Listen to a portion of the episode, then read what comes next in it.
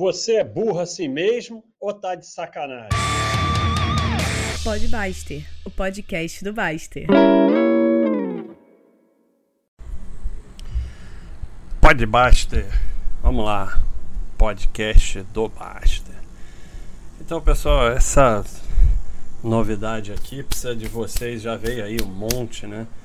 E botar aí pergunta, comentário, contar uma história, o que vocês quiserem aí está à disposição e eu vou tentar falar aqui no, no Podbuster e tentar ver, né? É, não parece, mas é ao vivo, né? Eu só vou ler a pergunta na hora, então ou o comentário e responder é, é ao vivo. Quem sabe faz ao vivo. Então, é, vamos começar aqui. Vai ficar relacionado aí, marcado no seu comentário qual é o episódio correspondente que eu falei daquele comentário. Então vocês vão poder ver aí e vão ser notificados de que é, foi comentado aí naquele episódio e tal. Então vamos desligar isso para não ficar para não ficar fazendo barulho aqui, né? E vamos lá. É, o primeiro aqui foi o número 1 um aí do Podbuster, o RPF 2004. Falando em Vale Tudo, o que você acha do esporte luta Vale Tudo? Então, é, são dois, duas coisas diferentes, né? E vamos analisar o esporte em si, eu acho fantástico. Né? Eu acho, tenho uma admiração enorme pelos atletas, uma coisa difícil. No outro dia eu vi no Netflix o sei se foi Netflix, onde foi o documentário sobre a Honda. Então, são pessoas, assim, é um exemplo, né? A, a, a persistência, a garra, a capacidade, disciplina de aprendizado. Então, é, são atletas que eu admiro muito. O, o, as lutas, os programas, eu já gostei lá atrás quando era mais desorganizado. Tinha o Tank Abbott, tinha aquele Grace que ganhava de todo mundo, três lutas no mesmo dia e lutava 80 quilos com 200 quilos, eu achava mais interessante. E agora é muito cheio de regrinha e muita historinha, ficou é, assim, eu, eu me desinteressei. Mas vamos separar.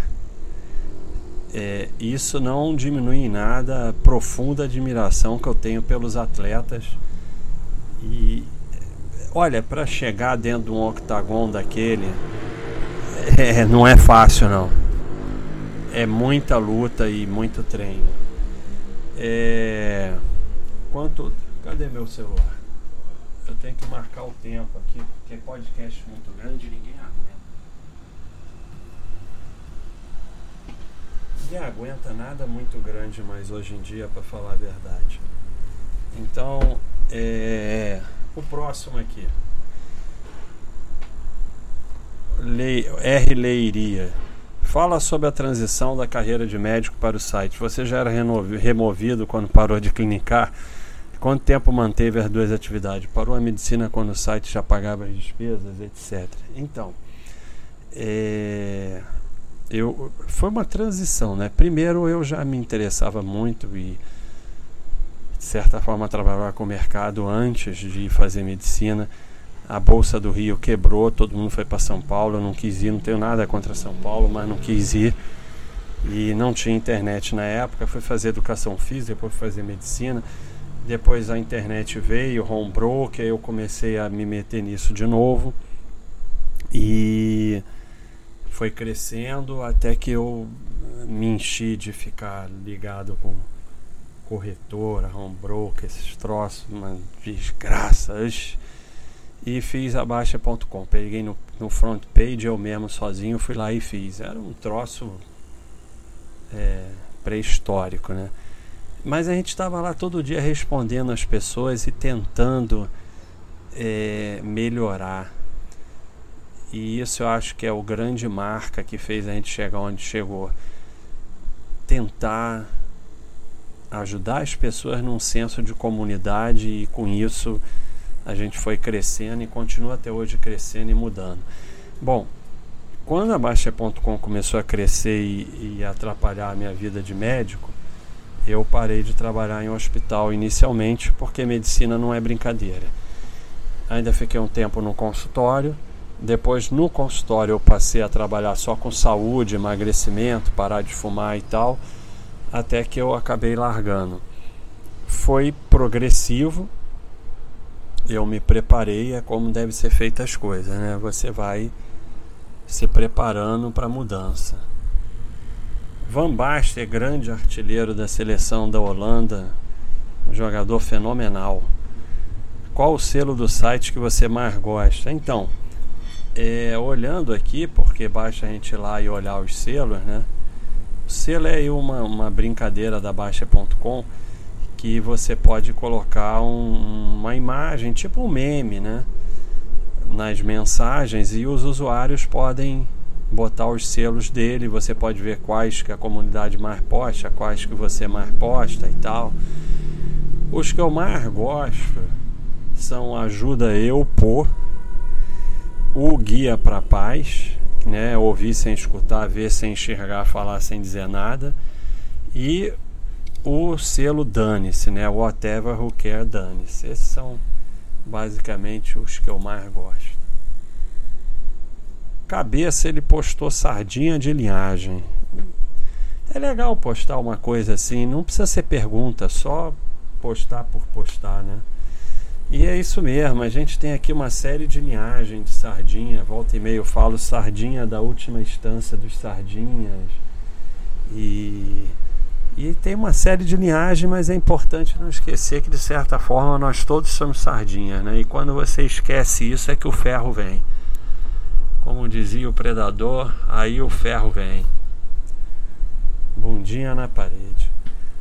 É, a Mini, a Mini tem postado coisas muito legais e, e é, é legal que assim está aumentando a quantidade de mulheres no site, não só aumentando, como estão postando mais. Porque senão a gente fica capenga, né? Então é um esforço que a gente tem feito para trazer aí a inteligência das mulheres para o site. E ela bota aqui uma mensagem que eu não preciso nem ver as outras, já sei que é a melhor mensagem do podcast. Como superar o medo de errar quando iniciar um projeto novo? Não tanto o medo do julgamento alheio de não gostarem, mas o medo de se sentir uma farsa e de falar algo e depois perceber que a ideia transmitida prejudicou a vida da pessoa. Por exemplo, indicação para coisa, no seu caso, ensinava sobre opções agora esse tema está proibido no site.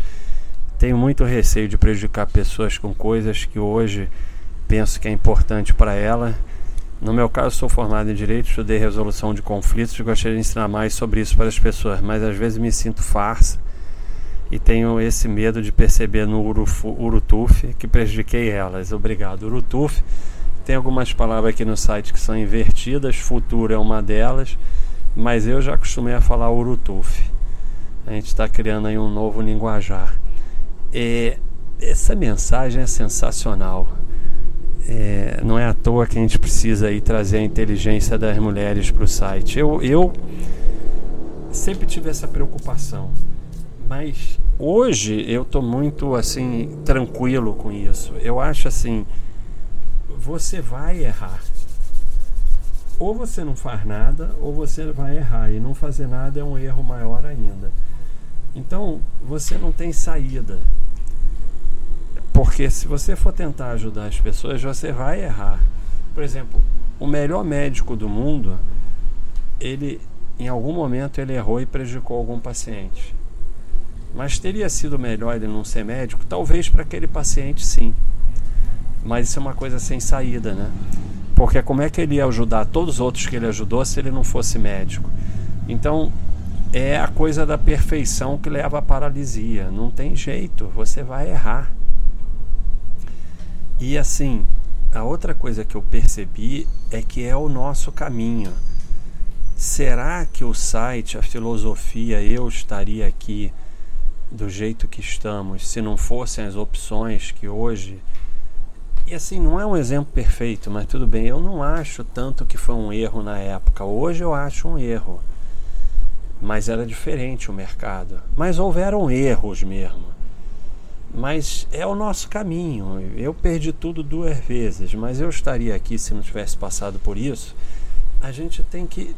É, tudo vai construindo o que você é e onde você chega. Por isso que eu não tenho muito esse lance do arrependimento. E o que eu acho, Mini, é o seguinte: quando as pessoas percebem que você está dando o melhor de si e fazendo as coisas é, de forma honesta, elas aceitam o erro como um erro honesto. E você pode assumir o erro da mesma forma que eu assumo aqui, da mesma forma que está aberto aí para todo mundo ver coisas antigas da Baixa.com, que hoje eu considero que é tudo uma besteira. Tá aí, para todo mundo ver.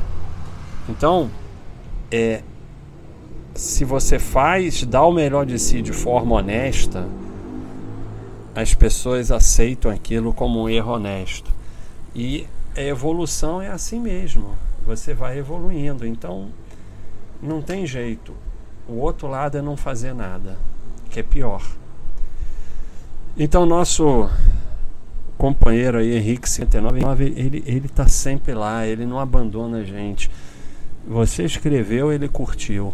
Então é impressionante, é um, ele tem que ser homenageado pelo site porque ele realmente está sempre lá. E ele postou o nosso famoso alô, alô, alô, alô, alô. O Gaslo postou uma coisa aqui muito interessante: como ter ideia de projetos novos em meio a uma rotina maluca. É exatamente isso. Conseguir enfiar as ideias de projetos novos em meio à rotina maluca. O que, que acontece? Você não vai ter ideia naquele momento adequado. Você vai ter ideia no meio da bagunça. Então, assim, eu coloquei um bloco de notas no quarto ou no banheiro. No banheiro, o pessoal goza muito que eu falei que eu tinha tido uma ideia tomando banho, pensando no Oxé. Eu estava pensando numa coisa que o Oxé escreveu, né? Aí virou até selo e tal. Mas ah, tem o celular, sim, mas você está tomando banho no banheiro, quer escrever duas palavras de celular é complicado, né? Então, ali do lado da cama, você está quase dormindo, você tem aquela ideia, você vai esquecer, cara. Se você não anotar na hora, você vai esquecer. É complicado, correndo, pedalando, eu tenho muita ideia. Correndo, eu paro, digito no celular e pronto. Eu tenho um lugar no celular só para ideia. Pedalando é mais complicado mas às vezes uma outra ideia se perde. Então, eu enchi a minha rotina de locais para anotar ideias e as ideias vão vir no meio da rotina. Você tem que caçar essas ideias. Então, se você e assim, ideia não vem, ah, eu eu vivo a vida e vem ideia não Criatividade, ter ideia é um exercício cerebral. Você vai tendo, vai tendo, vai tendo, vai tendo e elas aparecem. Só que não aparece nos momentos mais adequados. Muita ideia vem aqui de coisas que eu leio dos usuários. Você tem que estar com a mente aberta.